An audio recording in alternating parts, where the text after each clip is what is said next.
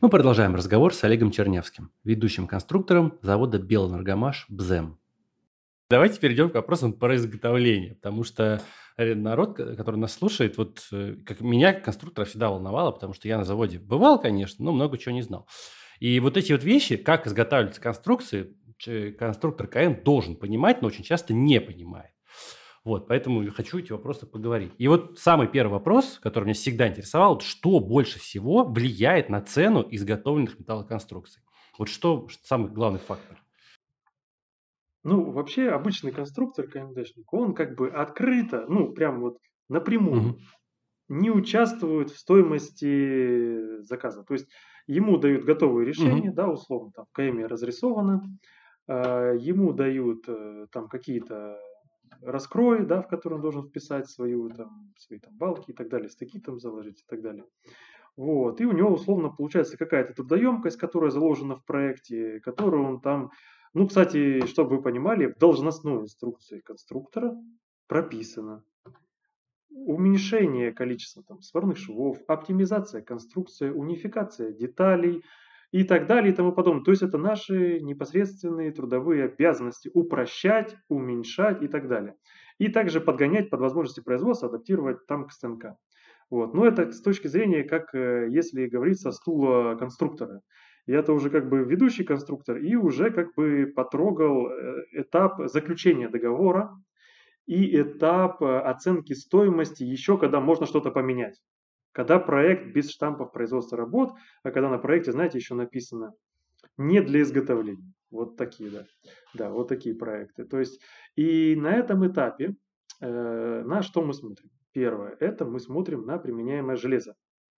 То есть, сколько у нас типов профилей, потому что, я думаю, может для вас это новая информация или новая.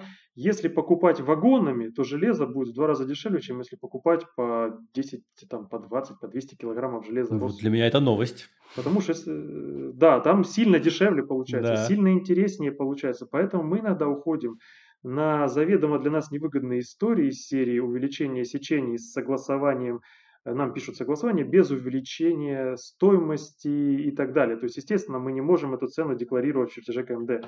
То есть мы заменяем по картам замены, там как-то мухлюем, перебиваем веса на уменьшение, ну если там узлы там, да, меняются. Мы на это идем, потому что наши закупщики сталкиваются с тем, что чисто физически они даже не могут купить это железо. Его либо нету, либо оно есть по такому прайсу, по которому рентабельность э, неадекватная становится. Поэтому всегда, э, ну, есть же такое понимание, да, вылезать проект, срезать металл, там вот это вот все, когда там у тебя из трех типов двутавров появляется 30 типов двутавров. Ну, я э, образно, да, говорю. И в таких э, ситуациях у тебя же сразу и узлов количество увеличивается в 30-60 раз, да. И в таких узлах, в таких конструкциях, да, я всегда, опять же, обращаюсь к той самой порядочности ребят, типа, я понимаю, что вы хотели э, угодить э, вашему заказчику, но вы такого нагородили, что нам теперь это разгребать ну, угу. просто кровь из глаз. То есть э, бывают проекты, где, вот, допустим, 88 типов кронштейнов, а можно было двумя. И чтобы вы понимали, один кронштейн это спаренные уголки, второй уголок побольше, но один, либо швеллера, либо это двутавры, либо какие-то сварные листовые косы. Это, это одни и те же кронштейны для одного и того же трубопровода, чтобы вы понимали. И ты в такие моменты думаешь, ну, ребят, ну вы реально же издевались. Ну, вы реально, вы просто уже когда не знали, что придумывать, вы просто подвешивали на вальцованных листах и на тяжах. Когда просто вам разонравились все типы уголков уже. И ты такой сидишь, думаешь, не, ну хочется плохими словами назвать таких ребят. Ну хочется просто вот увидеть его и вот так вот посмотреть в глаза и спросить, ну ты реально, ну, ну ты что, кайфовал или что? То есть мне, я как-то общался с проектировкой, не, не, там одни фамилии, к сожалению, сожалению, даже в штампе одни фамилии. Я общался с такими ребятами, мне говорят, ну, бывают такие ситуации, когда заказов нету, а оплата за листы. А я, «А, ну, понятно. И им просто, чтобы остаться с хлебушком, приходится вот и высасывать из пальца вот этот идиотизм. Представляете, это все в закупку как отразится, вот эти вот кусочки там этих дутавров собирать по всей стране, потом это все конструировать, это все комплектовать, раскроете все, раскладывать. Потом в цехе, вы представляете мужика, сварщика, который весь день стучит кувалдой, и он видит вот это разношерстные и он такой смотрит на тебя такими глазами, типа, ну, он тебе ничего даже не скажет, типа, за что ты это нам, этот чертеж принес? То есть там просто плюются на всех этапах, а потом же это все еще смонтировать надо. А оно же все разное. И ты такой, то есть я всегда конструкторам тоже говорю, ребят, вот вы сейчас на этапе создания чертежа где-то сэкономили 5 минут времени. Вы потом посчитайте, сколько людей возьмет ваш чертеж в руки, и сколько людей потратит 10-15 минут, чтобы ваши сэкономленные 5 минут скомпенсировать. Вы перемножьте это время, это месяц вашей работы, перекроется лихвой ваши 5 минут сэкономлены на этапе. Вы тут не подумали, а потом все спотыкнулись об это место. Также я и проектировщиков э, был просил, когда вы делаете проект, постарайтесь, ну, я понимаю, что это напрямую влияет на вес заказа, постарайтесь максимально унифицировать узлы, сечения, а, какие-то там, какие-то вот все типовые решения сделать типовыми. То есть за что я люблю Советский Союз. Сейчас очень модно не любить Советский Союз, особенно в молодежи, там говорят, что как-то неправильно деньги считали и так далее. Ну, были альбомы узлов. И вся страна собирала все здания, грубо говоря, на одних и тех же узлах. Вот надо, не, я не говорю, что эти альбомы узлов э, сейчас актуальны. Очень многие узлы ты сейчас смотришь, ну нет, ребят, мы уже так не работаем. Да? Э, э, те же фермы из спаренных уголков. Ну, все, проехали, прошли как бы. Неинтересно, не актуально. Особенно, когда огнезащиту наносить на это все, там просто там, до такого доходим, там пеной запениваем между уголками, чтобы хоть как-то нанести огнезащиту, да.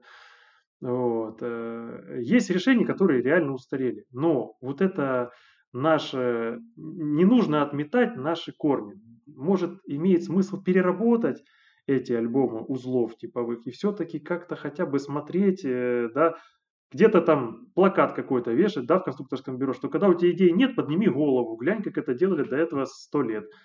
Все давно придумано, да.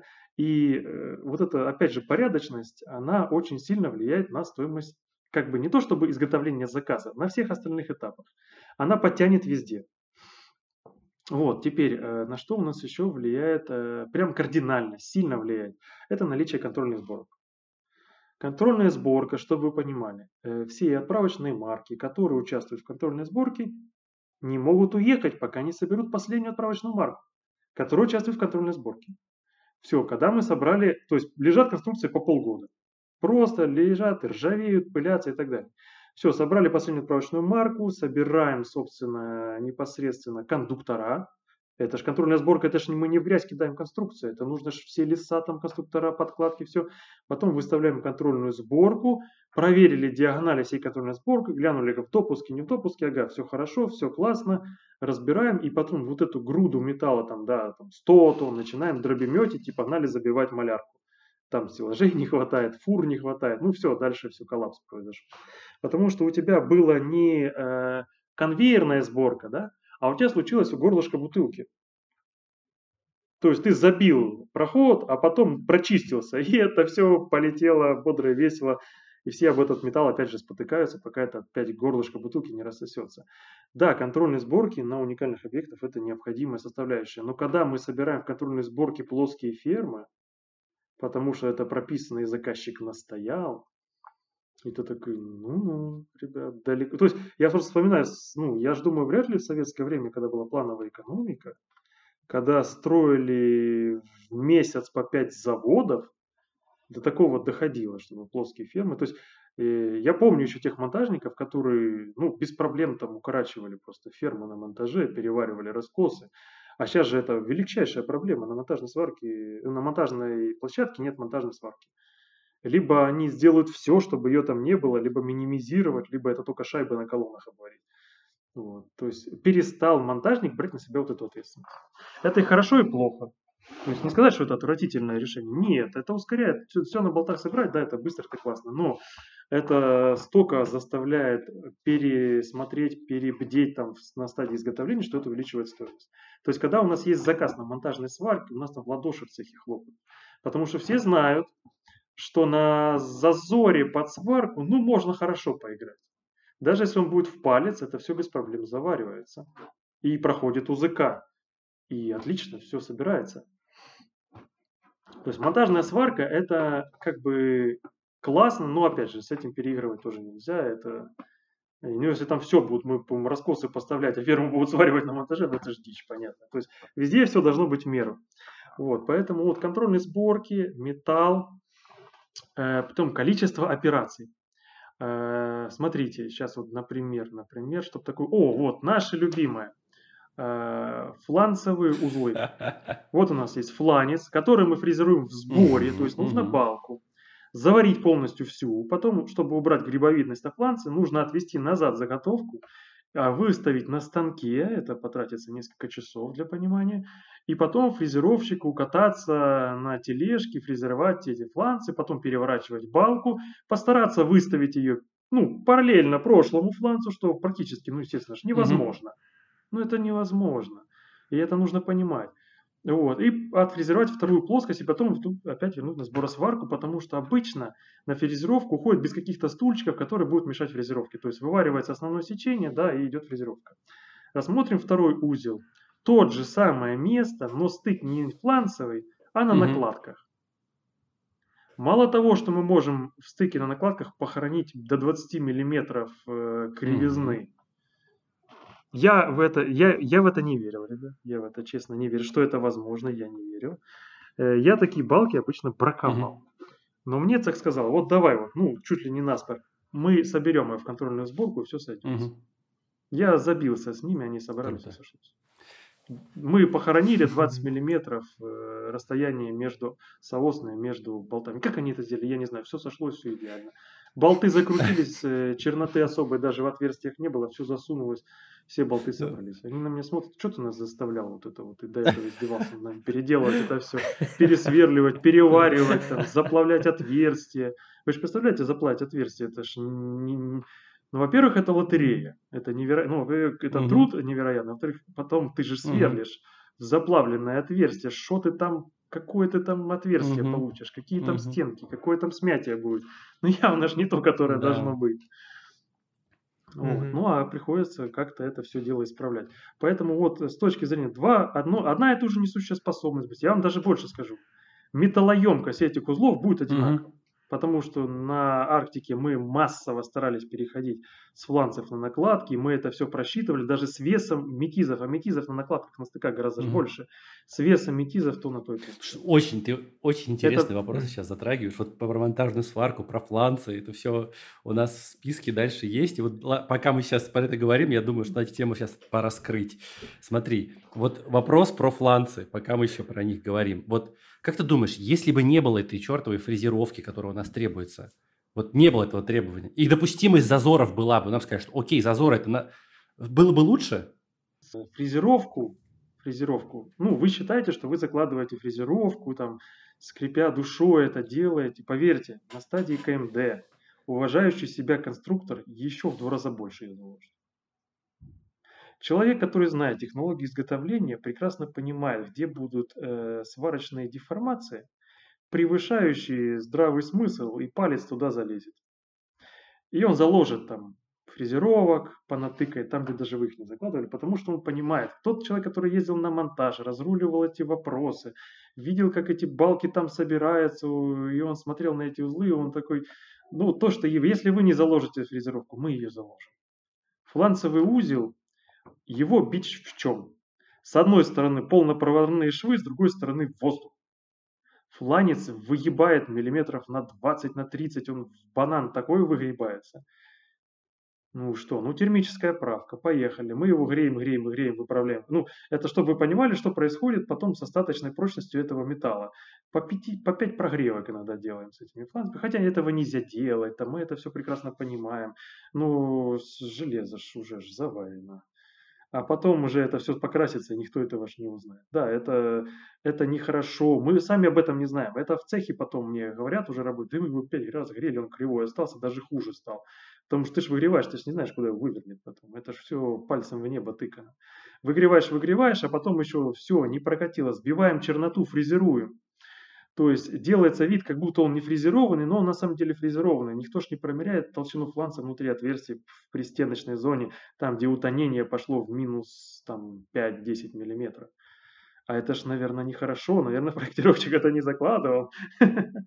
А у него ж, наверное, стопроцентное использование материала, там, наверное, заложено. Чуть-чуть даже пластики он там, скрипя душой, заложил, да? Ну, вот ну то есть дела. смотри, если Поэтому... бы флан... вот эти проблемы с зазорами в фланцах, ну, как бы сказали, окей, пусть будет грибовидный, просто вот эти...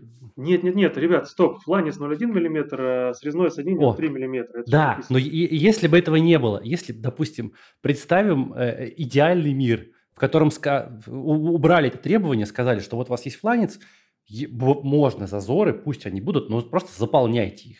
Там прокладками, там, не знаю, 10 миллиметров. Ну, есть истории там с забиванием зазоров э, какой-то трансформаторной сталью. Не сталкивались да, Какими-то вот пластинами вот туда забивают.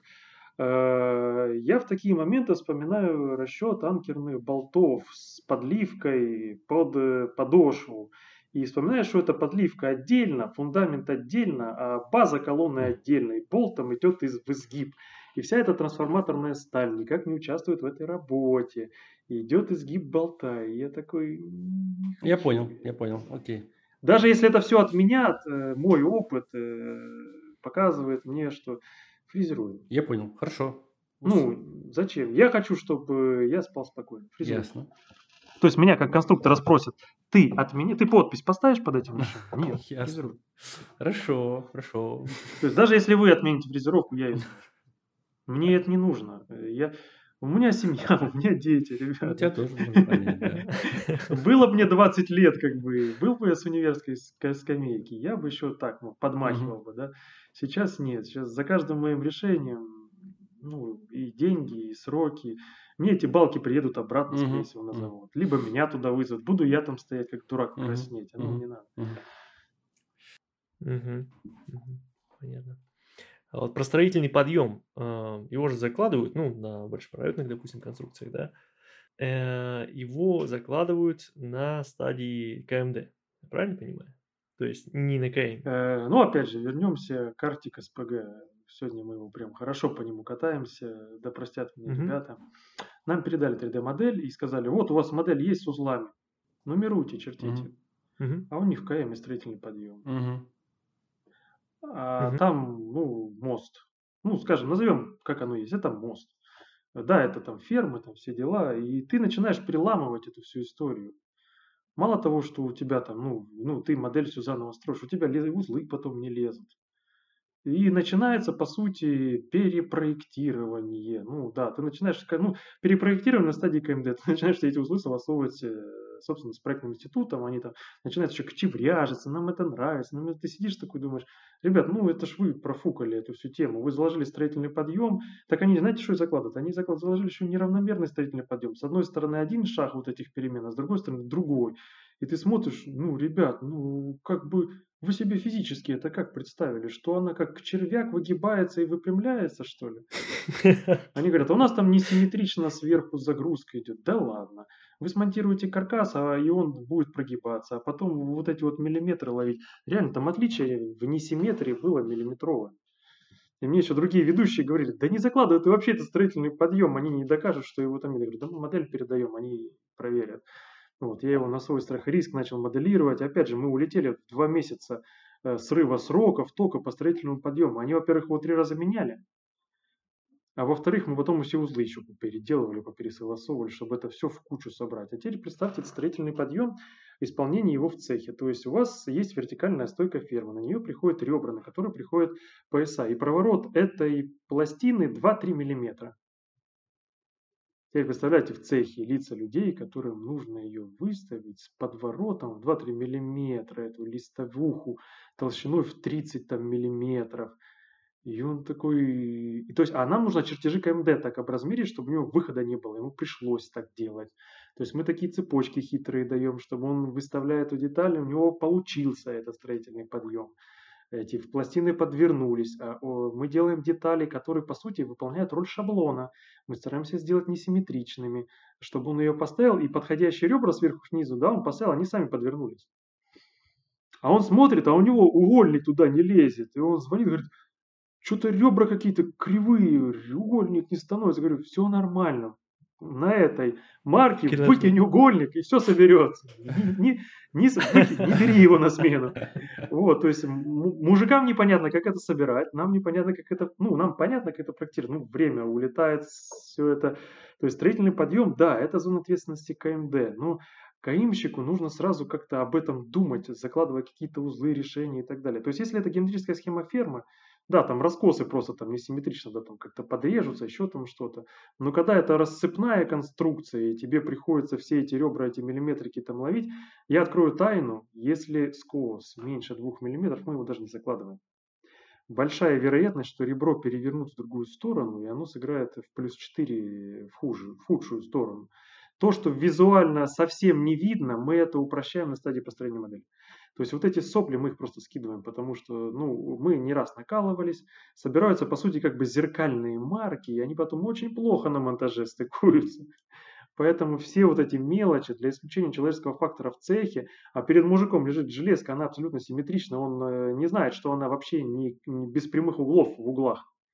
Да он ее ставит, как поставил, да и все, он что-то думать будет, что она несимметрична. Он даже чертеж деталей не откроет. Заготовительное производство работает по чертежам деталей, а сборосварка работает по чертежу отправочной марки. Поэтому есть такое, ну, так мы ее называем, порядочность конструкторская.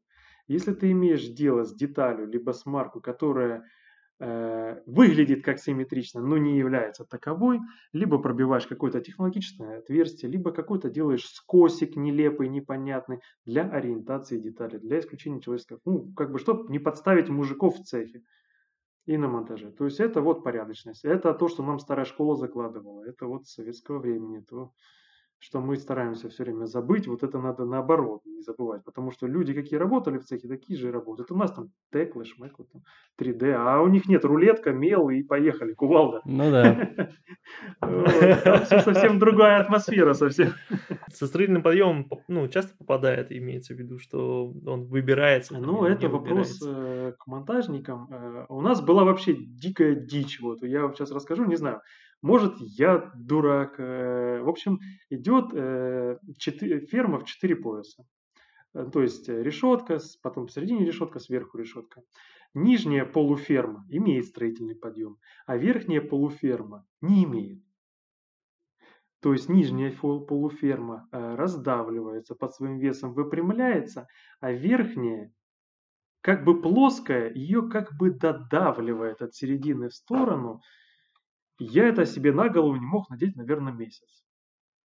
Я спорил там, что-то доказывал, все. А потом так посмотрел, ну, в принципе, что, болтами стянут. Там фланцевое соединение, верхний фермы к нижней. Ну, ее задавить чисто физически можно, то есть конструктивно.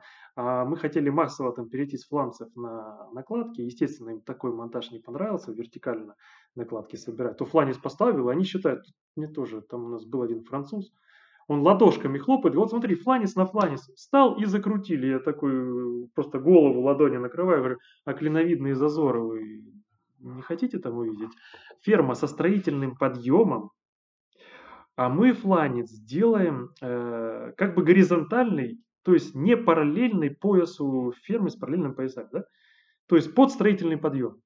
И вот она начинает прогибаться, и раскрываются клиновидные зазоры на этих фланцах ну, естественно, она будет же прогибаться, и будут горизонтальная плоскость, она будет подкручиваться, наклоняться. То есть стойки, по сути-то, наклоняться.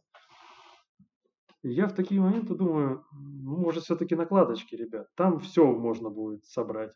Они нет, тут фланцы-фланцы. Поэтому, когда вот говорят, говорят, что строительный подъем иногда выбирается даже больше, чем он проектно заложен. Но чаще говорят, что он не выбирается в два раза. Вот мы, э, как это называется такое интересное слово, раскружавливали. Раскружали, это когда да, промежуточные да, опоры. Да-да-да, убирали там на стадионах, там на сочинской вот э, арене главной, то говорят, что в два раза меньше были, чем проектные вот эти осадки, были фактически mm-hmm. меньше. Mm-hmm. Ну да.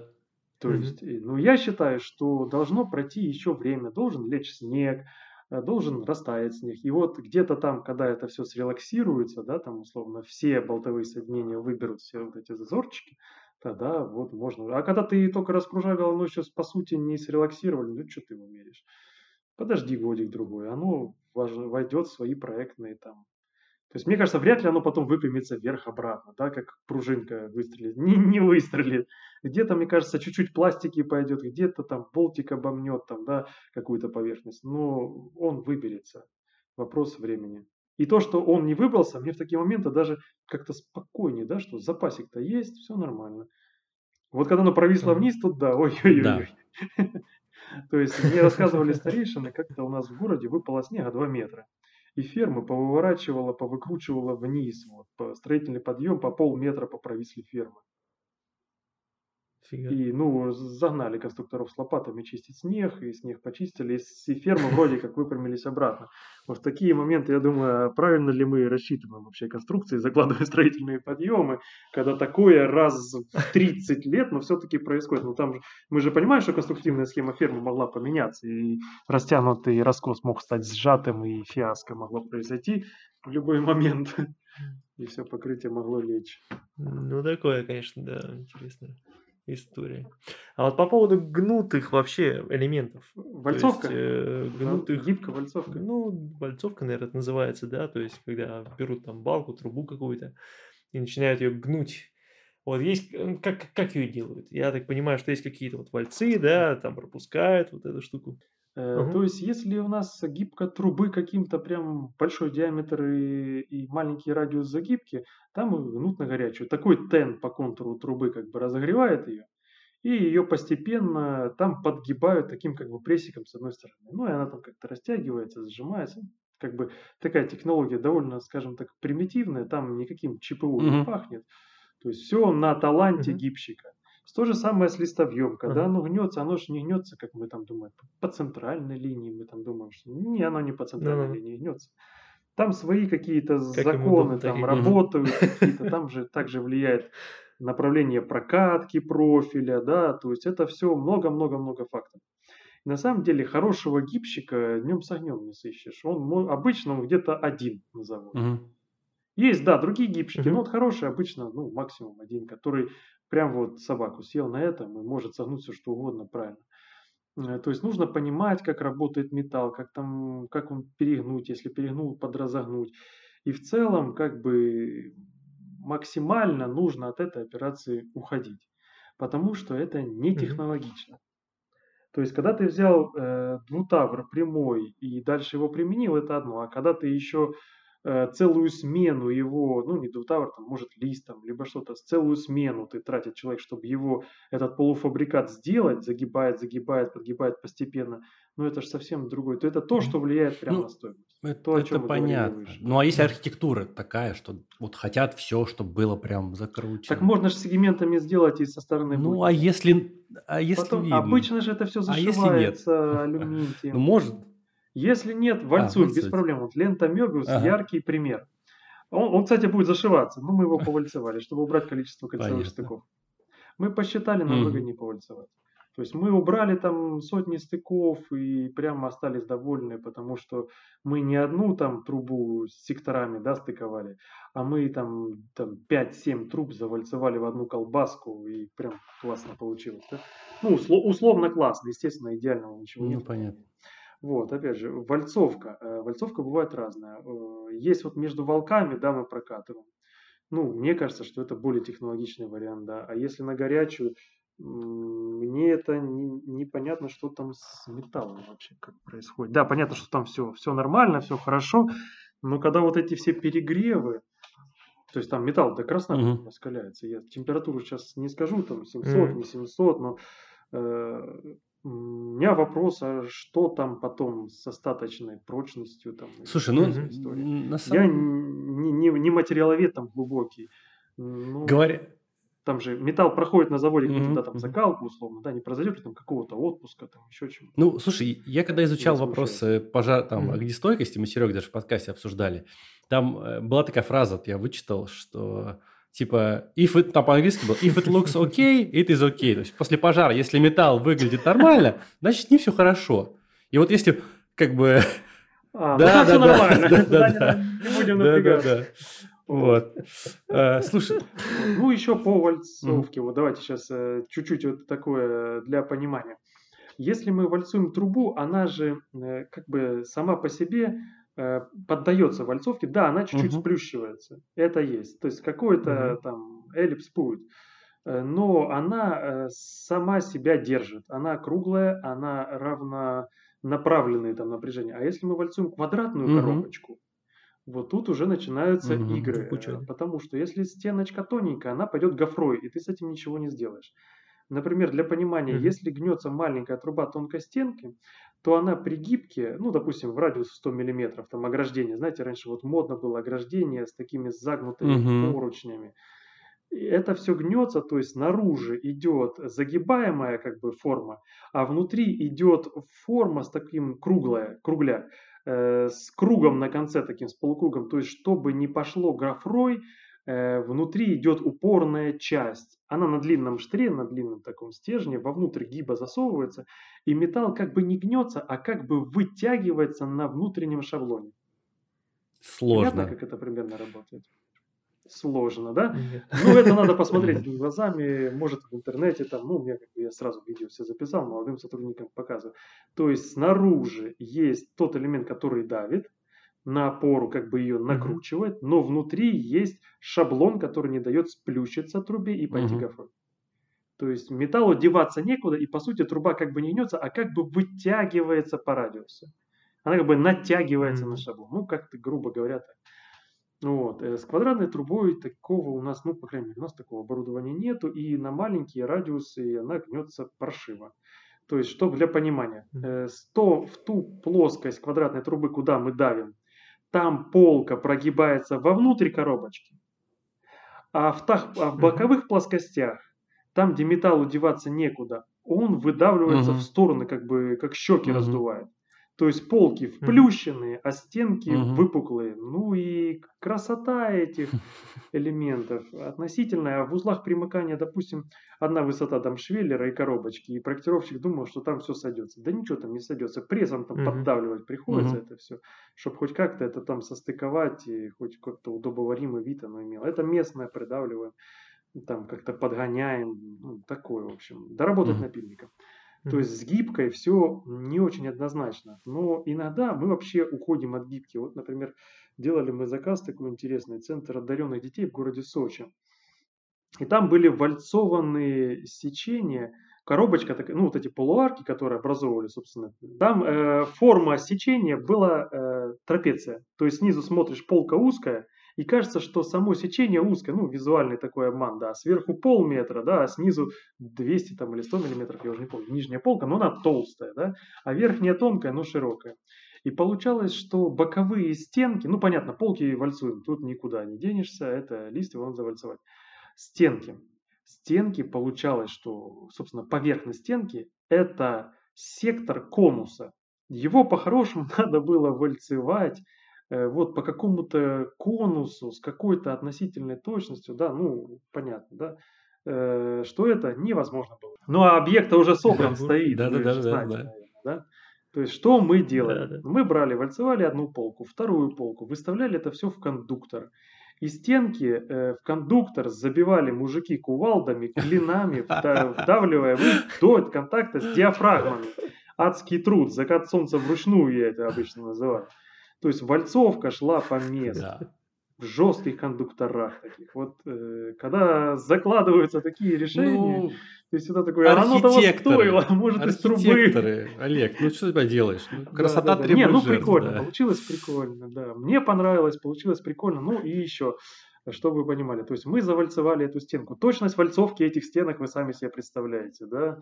Где кондуктор стоял, там вогнали в геометрию. Где не было прижима, не было внутренней диафрагмы, там прямой участок. Да? А потом мы на внутреннюю, на боковую поверхность выставляли стульчики для приемных вот этих вот э, входящих между этими арками, ну прогоны назовем их тогда. И нам нужно было выставить эти прогоны так, на кривую поверхность выставить ровно прогоны. Ух, задачка. То есть мы эти все стульчики опорные ставили по геодезии, и иногда там появлялись не очень красивые зазоры, которые стыдно было кому-то показывать, ну, естественно, которые там заплавлялись, либо новые стенки там какие-то, ну, вот эти вот э, опорные стульчики заново изготавливались для компенсации вот этих вот мест. Все это вручную подгонялось, подрезалось там, жуть сколько трудоемкости туда было заложено, чтобы скомпенсировать вот этот недоконус. Э, плюс вот эта вручную завальцованная вся история в кондукторах, они змеевидные получались. То есть сечение было не прямое, а такое виляющее, как, э, там, как змея. И это все тоже на стульчиках, а стульчики-то надо выставить ровно, чтобы заходящие между этими полуарками элементы э, фиксированной длины имели ну, какие-то не сильно страшные зазоры на монтаже. Вопрос, который волнует очень многих э, ребят, которые ну, у меня курсы проходят, они спрашивают, а вот нам всегда говорят, ну, говорили, да, что сварная балка дешевле, она же можно оптимальнее ее сделать, да, там стеночку там сделать тонюсенькую, полочку там потолще. Э, и, я, и как бы якобы заводы-изготовители им тоже такое говорят, что вот сварная балка, она будет дешевле, потому что у нас там сварочное, э, свар, сварочное оборудование простаивает, надо его загружать, и якобы это будет дешевле, чем прокатная. Я, для меня такая экономика совершенно непонятная. Вот все-таки, что дешевле, сварная или прокатная? Ну, раньше действительно часто переходили, прям просили, согласовывали. Есть же стандарт э, мельниковский, переход именно прокатных сечений на сварные сечения – и мы часто им апеллируем, там и Катя ты же прописаны, все там как бы есть, все просто, бери да заменяй. Но потом постепенно, э, допустим, может даже лет пять назад, я заметил, э, что мы перестали уходить от э, именно этих замен по нашей инициативе. Часто даже больше инициативы идет от проектных институтов, потому что, ну, видимо, там как-то какие-то сечения интересные получилось им подобрать, менее там, металлоемкие, да, и э, в целом тенденция идет к тому, что рынок-то металла развивается и уже стало, наверное, проще даже купить. Плюс маленькие балочки, типа 20-го двутавра, туда же трактор не становится, их же не заваришь. Это ж полуавтоматом придется плавить. Вот. Либо нужно спецлинию, которая, знаете, трактор рядом едет с балкой, а туда только вот сварочный этот засовывается сам непосредственно элемент. А трактору нужно место, чтобы он ездил. И плюс ему нужно где-то начать ехать, где-то заканчивать ехать. Поэтому протяженность этих балок, которые мы делаем э, на автомат, даем, она условно там, ну, грубо говоря, от 6 метров. А все, что короче, э, ну, приходится укрупненно, да, полуфабрикат этот заваривать, а потом распускать на детали. Вот, это, в принципе, для понимания технологий. Э, теперь, э, с точки зрения как бы несущей способности, когда я имею двутавр, прокатанный на заводе изготовителя, то я понимаю, что в зоне радиусов закругления там вот костяк. Там у меня цельный кусок железа. А когда мы имеем балку, заваренную катетами, я понимаю, что там у меня воздух. И непонятно, какой был зазор перед тем, как его заплавили. В палец или в миллиметр. То есть вот это тоже нужно понимать, что не все производства корректно изготовят сварную балку. А инспектора далеко не на всех заказах, и вообще на заготовки инспекторов довольно редко мы видим. Они в основном смотрят конечную продукцию сбора, сварку там смотрят, э, смотрят окраску. А что там, как это делалось, э, им даже, может, и не так интересно. Может, они и не шарят в этом. Поэтому э, все должно быть э, как бы э, целесообразно конкретному месту применения. Если можно э, нормально работать в каких-то нормальных там, да, условных отклонениях по перерасходу металла в прокатных сечениях надо это делать. Надо применять, э, то есть, чтобы вы понимали, заварить балку нужно угу. время, допустим, месяц. Соответственно, сроки этого заказа уже угу. плюс месяц. А заказчик не любит, когда у него случайно вылазит плюс месяц. Обычно он просит снять этот месяц. Да. Не, ну заказчики разные. Некоторые э, в договор прописывают один срок, а мы потом едем, а у них там еще фундаменты не лились. И мы понимаем, что он сделает все, чтобы сорвать нам сроки. Это очень частая история, когда там бетонщики отстают от металлистов. Им не, не нужно наше железо, им там складировать его негде. Вот, и начинаются всякие это игры с согласованием КМ. Да? Вот, поэтому прокатная балка – это хорошо, закладывайте. Но, опять же, это к порядочности. Не переигрывайте с количеством сечений. Когда там 20-30 сечений заложено двутавра, там 50 ша1, 50 ша2, да вы же уже определитесь на каком-то одном сечении. Э, это и на закупку повлияет, и на стоимость заказа, и на качество. То есть, ну, просто детали могут перепутать. Э, шашный, накашный двутавр. Угу. Они же похожи. Это же не балочный двутавр и широкополочный, да. Э, там перепутать может, во-первых, конструктор, А, во-вторых, там, ну, в цехе вряд ли перепутать, все-таки там у нас детали все пронумерованы, а конструкторы лепят тут не те очень бодро и весело. Плюс будьте готовы к тому, что вам предложат какие-то замены. Вот около там 50 ша 2 на 50 ша 3, да, либо наоборот 50 ша 1. То есть тут нужно будет смотреть, что на рынке. То есть я бы больше ориентировался на сортамент СТО SCM 2093, чем на новый ГОСТ. Он, конечно, тоже есть, его возят все, но стараться вот ориентироваться туда. То есть основной металл по СТО СЧМ, а дальше уже, ну, если надо, то надо, закладывайте. Мы, если не сможем найти, мы предложим замену. Но вы будете готовы к тому, что мы попробуем согласовать эту замену с увеличением металла, и мы будем стараться настаивать на этом. Ну, потому что нам все равно же закупать его за свои деньги, да. Окей, слушай, а вот сварка высокопрочных сталей, там, С-390 и выше, это вот сейчас э, решенная проблема или все-таки это сильное удорожание? Что касаемо, ну, легированной стали в целом, так возьмем, да, а обычно 345-355 э, сталь, вообще там нет проблем, потому что обычно заказов таких много, сварщики тестованы. Когда мы убегаем туда в 390, в 440, э, естественно, под каждый конкретный заказ э, будут аттестовываться сварщики, закладываем туда 2-3 месяца. Это нужно выварить образцы, а для этого нужно запустить металл. Для этого купить может даже какую-то специальную проволоку, если не вдруг ее нету, да, это еще какое-то время. Завариваем образцы, разрываем образцы в лаборатории, отправляем эти все результаты образцов в какой-то институт, да, он смотрит результаты, дает какое-то решение, какие-то там сварщики аттестовались, какие-то нет там, да, это все процедура. То есть, э, если можно не лезть в 390 стали, нужно этим пользоваться. Но если вы уже туда лезете, э, то, допустим, есть такое понятие у сварщиков композит. Они вот не любят композиты. Либо делайте все из 390, либо все из 440. Да, ну, естественно, не получится четверку, да, там найти из 440 стали на заглушке, да. То есть э, все должно быть применительно и, ну, как бы, лучше туда не залазить. Но если залезли, ну, уж хотя бы там не сильно балуйтесь. Э, все делайте с 390. Потому что, естественно, мы сейчас мы на стадии закупки металла мы уже столкнемся с тем, что мы не сможем там купить какую-то сталь 390, придется покупать какую-нибудь, допустим, 10 ХСНД.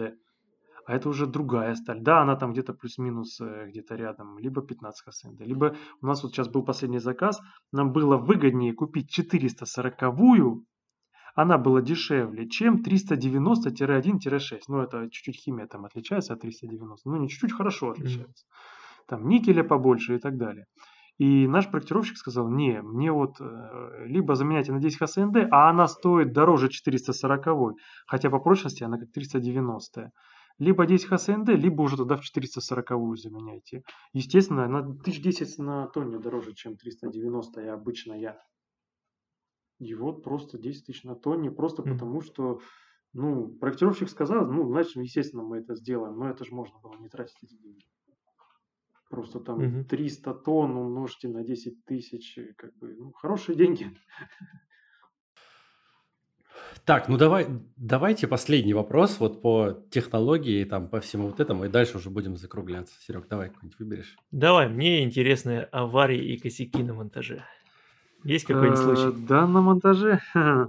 Ну кто ж, кто ж признается, кто ж признается. Все собирается, все сходится. Все отлично. А если, а если не собирается ну, тут или не все сходится, что, дел, что зависит делать? от, эм, как бы, э, у нас есть стандартные решения на этот случай. Первое. На что, ну, может сейчас какую-то там секретную информацию раскрою. На что мы смотрим? Первое. Мы смотрим на то, как складированы элементы на строительной площадке. Если это все дело валяется в грязи, то нам тяжело будет доказать, что вы не попогнули этого на стадии э, ну, складирования. Вот. Если там на складе все идеально, ну, бывает такое на наших стройках, бывает. На лахте все было хорошо, вот, например вот, то мы уже смотрим, как это смонтировано. Мы можем вызвать своего геодезиста, он это все дело отстреляет и может неприятно выясниться, что колонны стоят не вертикально. И такое имеет место быть. Что в таких случаях делать? Да, естественно, никто не будет разбирать здание и переставлять колонны. Э, была ситуация, когда мы, ну, не мы, смонтировал монтажник э, Фланиса, на другой стороне Фланис выстрелил там вверх, там миллиметров на 30 на 40 несоосность отверстий и вообще торчит куда-то не туда. Выяснилось, что колонна стоит не вертикально. Мы поставили такую специальную приблуду, которые натягивали фланец на колонну, тем самым как бы чуть-чуть колонны выпрямляя, все-таки все эти балки были замонтированы. Балки были ровные. Ну, косяк, э, то есть мы работаем как бы не с тем, кто виноват, кого бы наказать. Это вот меня научил э, мой наставник по геодезии. Он говорил всегда, у ошибок не должно быть имен. У ошибок должно быть решение. То есть ты должен над этим думать, а не тем, вот у, у многих людей э, проблема сводится до того, чтобы найти, наказать, э, да ничего. То есть, если ты человека выставишь дураком, умнее он от этого не станет, лучше работать от этого станет. А если ты поможешь человеку решить проблему, виноватый знает, ну, он всегда знает, кто виноватый. И мы часто виноваты и стараемся, да, это скрыть. То есть тут надо смотреть, э, искать способы решения вопроса и, наоборот, помочь человеку тем, чтобы не выставить его дураком. А он уж, поверьте, постарается не быть дураком в будущем. Он увидел, сколько создало это проблем, сколько потребовалось ресурсов, времени и так далее, чтобы выправить его, скажем так, недоработку. И он уже постарается. Ну, я, по крайней мере, в это верю. Вот, поэтому э, на монтаже нужно смотреть. Да, у нас есть ситуации, когда реально косяки наши, колонны на метр реально бывают. И я так косячил, ну, поставляли какие-то куски колонн, наращивали. Да, спасибо, вот менеджеры разруливают на месте, находят фирмы, фирмы которые там что-то там поставят, доделают там. Э, чаще всего, чаще, ну, грубо говоря, там 90% случаев, мы стараемся договориться с монтажником. Мы предлагаем какие-то решения, которые бы он на монтаже смог применить и это все дело исправить. Потому что организация нашей бригады у них там на монтаже, это, во-первых, мы вырвем человека из цикла производства у себя, он что-то, какую-то продукцию у нас не сделает, а на него запланирована работа, да? А во второе, да кто его там допустит на ту стройку, да, так без проблем, вот, чтобы без аттестации, без всего, без техник безопасности, это же все тоже займет время, деньги, командировки, оплата жилья, транспортировка оборудования туда там, и так далее. Стараемся договориться по месту. Но иногда нам, нам такое выкатывают иногда, что там тысячи долларов простоя крана в час, там, и приходится и самолет, то, что я говорил, и самолетом отправляем конструкции. И иногда это выгоднее. Потому что некоторые монтажники делают все, чтобы ничего не делать. Вот. И это как и с проектировщиками. Некоторые проектировщики делают все, чтобы ничего не исправлять в своем проекте. Знаете, вот относятся к нему как к иконе. Нет, мы не будем носить изменения. Делайте по проекту. И мы такие, ну, молодец. Ну, будем это делать. А зачем, только непонятно. Ладно, Слушай, давайте на это все-таки закончим на позитивной ноте. Я вот из того, много вот мы с тобой общались, и э, а, все-таки хочу выразить такую надежду, что КМДшники и КМщики – будут дружить. Вот я всегда старался. Я был молодой, я ругался. Кстати, с твоими коллегами тоже ругался. Потом на других, на, когда я повзрослел, помудрел, на будущих объектах я уже с ними дружил. Потому что понимал, что мы все люди, все ошибаются, и мы находили вместе решение. То есть мы не искали виноватых, а находили решение, вот как ты сейчас сказал. И я все-таки хочу вот на, на, на эту надежду, ну, сказать, сделать ставку, и что действительно все все-таки до этого дойдут, и будет дружба, мир, дружба, жвачка. Я очень наивный, да, но я все-таки хочу надеяться, что порядочных людей их больше, и все к этому придут. Да, порядочных людей стопудово больше. Просто мы все обращаем внимание на э, людей непорядочных. Я даже расскажу вам больше. Непорядочные люди рано или поздно приходят к тому, что проще быть порядочным, ну, ну, рано или поздно все равно ты как бы взрослеешь и понимаешь, что собственная честь и достоинство гораздо выше, чем минутная выгода там какая-то, да. Ну, здесь тогда ты победил, ну а ты в зеркало завтра как смотреть будешь с этой победой своей? Поэтому я за то, чтобы все вот соглашусь абсолютно, быть порядочным и вот еще немаловажно, уважительно относиться к людям, с которыми вы работаете.